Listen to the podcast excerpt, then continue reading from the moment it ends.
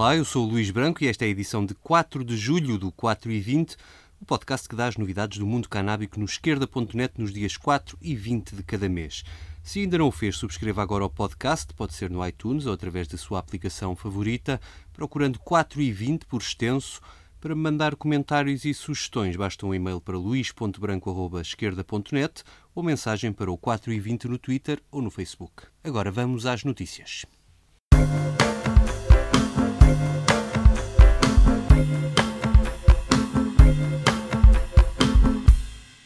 no Luxemburgo, o Parlamento aprovou na semana passada a legalização da cannabis medicinal. Os 60 deputados votaram todos a favor da lei que autoriza todos os médicos, quer sejam de medicina geral ou de especialistas, a prescrever a cannabis para uma série de doenças que incluem vários tipos de cancro e doenças neurodegenerativas, bem como as dores crónicas, embora deixe de fora, por exemplo, o VIH. A lista de doenças pode ser alargada daqui a dois anos, quando se fizer o primeiro balanço desta lei. Os médicos terão obrigatoriamente uma formação com a duração mínima de 24 horas acerca do uso terapêutico da cannabis, que será disponibilizada apenas em farmácias hospitalares. Como o Luxemburgo não produz cannabis, o fornecimento será feito pela Agência da Cannabis do Canadá.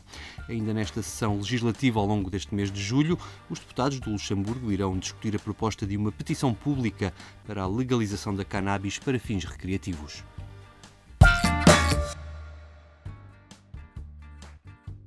Nos Estados Unidos, o estado do Vermont é o primeiro a legalizar o uso recreativo da cannabis por via parlamentar. Não foi preciso referendo neste estado com um pouco mais de 600 mil habitantes. A cannabis medicinal já estava legalizada há muito tempo no Vermont e agora qualquer pessoa maior de 21 anos passa a poder ter na sua posse cerca de 28 gramas de cannabis e plantar seis plantas em casa.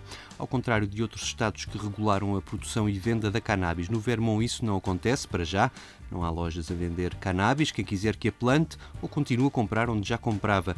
Isso deve mudar para o ano, quando o Parlamento local conseguir arranjar uma maioria que aprove o modelo regulatório. A partir daí, o Estado passa a poder arrecadar receita fiscal com a produção e comércio desta planta. Com a entrada em vigor da legalização no Vermont, os Estados Unidos passam a ter nove estados com cannabis legal para todos os fins e 30 estados com cannabis legal para uso medicinal. E o trigésimo estado norte-americano a legalizar a cannabis medicinal foi o Oklahoma. Na semana passada, em referendo, cerca de 57% dos eleitores deste estado de maioria republicana aprovaram a proposta. A governadora Mary Fallin já disse que irá respeitar a vontade dos eleitores, embora ache que a proposta está escrita de forma tão vaga que abre a porta à legalização pura e simples. A proposta não estabelece uma lista de doenças e deixa ao critério do médico a prescrição da cannabis e permite também o autocultivo até 12 plantas em casa. Agora cabe ao Poder Legislativo traduzir esta vontade expressa nas urnas numa lei que permita aos maiores de 18 anos obterem uma licença do Departamento de Saúde com autorização de um médico. Na Califórnia já chegou o Marijuana Apocalipse, que deverá levar à destruição de toneladas de cannabis. É que acabaram os seis meses de transição desde a entrada em vigor da lei e os dispensários só poderão vender a cannabis que cumpra os requisitos legais em matéria de qualidade, segurança, embalagem e muitos outros. Alguns dispensários fizeram saldos nas semanas que antecederam o dia 1 de julho, outros estão agora a desfazer-se da cannabis através de processos de compostagem ou a destruir manualmente cápsulas de óleo para as vape pens. E para evitar problemas mais à frente, os maiores dispensários estão a gravar em vídeo todo o processo. Uma estimativa avançada pela revista Wired aponta para 350 milhões de dólares em cannabis que será inutilizada neste processo de transição. 1 de julho foi também o dia da entrada em vigor da legalização no estado do Massachusetts. Como aconteceu noutros estados, o processo de licenciamento das lojas está atrasado, o que significa que os atuais dispensários da cannabis medicinal levam um grande avanço sobre a concorrência. Por outro lado, a lei obriga a que toda a cannabis vendida ao público passe por testes laboratoriais independentes, mas também não foi, nenhuma, não foi emitida ainda nenhuma licença para estes laboratórios. O presidente da Comissão de Controlo da Cannabis diz que está tudo a andar, mas o governador, Charlie Baker, acha melhor não haver pressas. Para já, há uma licença emitida para venda ao público e outra para produção e transporte. Pelo menos 31 empresas estão à espera de saber se vão ou não ter licenças emitidas pelo Estado. Entretanto, a comunidade dos 15 países caribenhos está reunida desde ontem em Montego Bay, na Jamaica. Um dos pontos na agenda é a análise do relatório da comissão formada para a revisão da política sobre a cannabis. As conclusões dos especialistas foram por unanimidade a favor da reclassificação da planta para deixar de ser considerada perigosa e sem valor medicinal e passar para a categoria de substância controlada. Este bloco de países, conhecido por CARICOM, defende o fim da política proibicionista e a introdução de um quadro regulatório, como já existe para o álcool e o tabaco, em que os menores sejam protegidos. Defende ainda a proibição de fumar em espaços públicos e a descriminalização do consumo, tendo por base a lei aprovada na Jamaica em 2015. Mais a sul, no Uruguai, onde a cannabis já está legalizada, é frequente ver pessoas a beberem a sua erva mate no chimarrão. A partir de agora vão encontrar nas lojas erva mate com cannabis, uma mistura que não trará efeitos psicoativos, já que a cannabis misturada não contém THC, contém, no entanto, o cannabidiol, que tem propriedades medicinais, embora esta mistura de ervas não seja vendida nem pode ser anunciada como um medicamento. Para já duas marcas, a Abuelita e a Cosentina, que vão estrear o produto. Vamos ver como é que os uruguaios vão reagir a estes novos sabores no seu chimarrão. E enquanto o planeta vai avançando no sentido de acabar com a guerra às drogas, há também quem vá na contramão. É o caso da Austrália, mais concretamente do estado da Austrália do Sul, que tem a capital em Adelaide o governo acaba de decidir aumentar as multas por consumo de cannabis e reintroduzir uma pena de prisão que vai até dois anos para equiparar à heroína e outras drogas. A Austrália do Sul tinha descriminalizado a cannabis em 1987, mas o Partido Liberal fez da guerra às drogas uma bandeira eleitoral, indiferente ao fracasso desta política no último século. A nova lei restringe ainda a possibilidade de tratamento como alternativa à multa.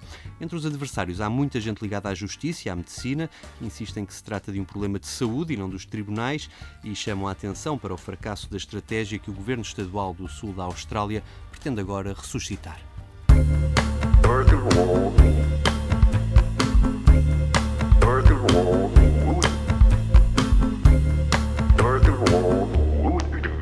Chega ao fim este 4 e 20, que agora vai de férias, mas há de regressar depois do verão.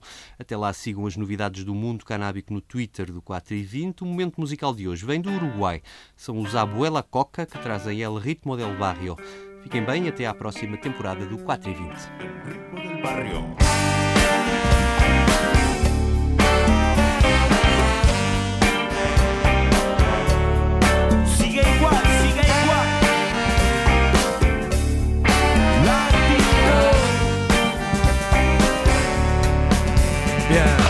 Que te explique un poco de mi breda flaco Montevideano de pura cepa Que todo lo que aprendió se lo enseñó la seca Todo lo que soñó el destino se lo robó. Hace tiempo que no sé nada de él y de su tropa Porque se tuvo que rajar para su Europa. Sin un mango, pasaporte y un poco de ropa Para vivir lo que te canto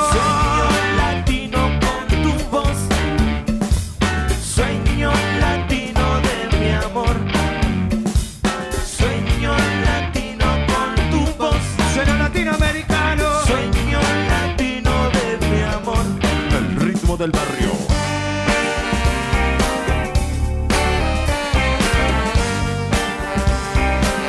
Bueno, él es un busca vida de gran tesoro. En compra vende, tiene gasta, pero no le queda reto porque le gusta la farra.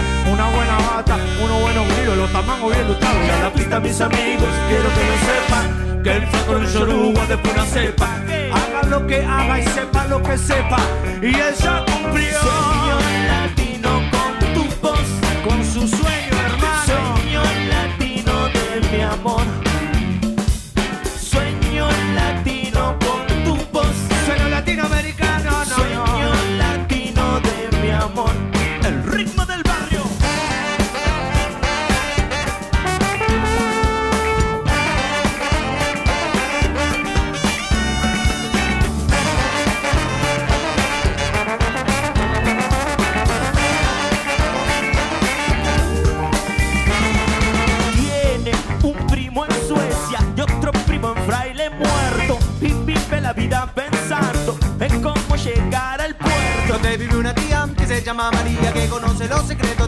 la sangría porque quiere querer y no puede poder. Parece que tiene problemas de nuevo con el tu papel que te hace legal. Auténtico, legítimo y también natural. Este flaco siempre fue un inteligente, montenegrino. Te quiso andar por ahí, tener el mundo en su mano. Mira lo que ve, mira lo que ve, mira lo que ves. Ves que el mundo va girando al revés te sacude la cabeza y los pies, ves que el mundo va girando.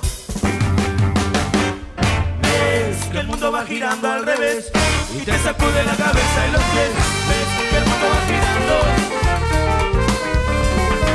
Ves que el mundo va girando al revés.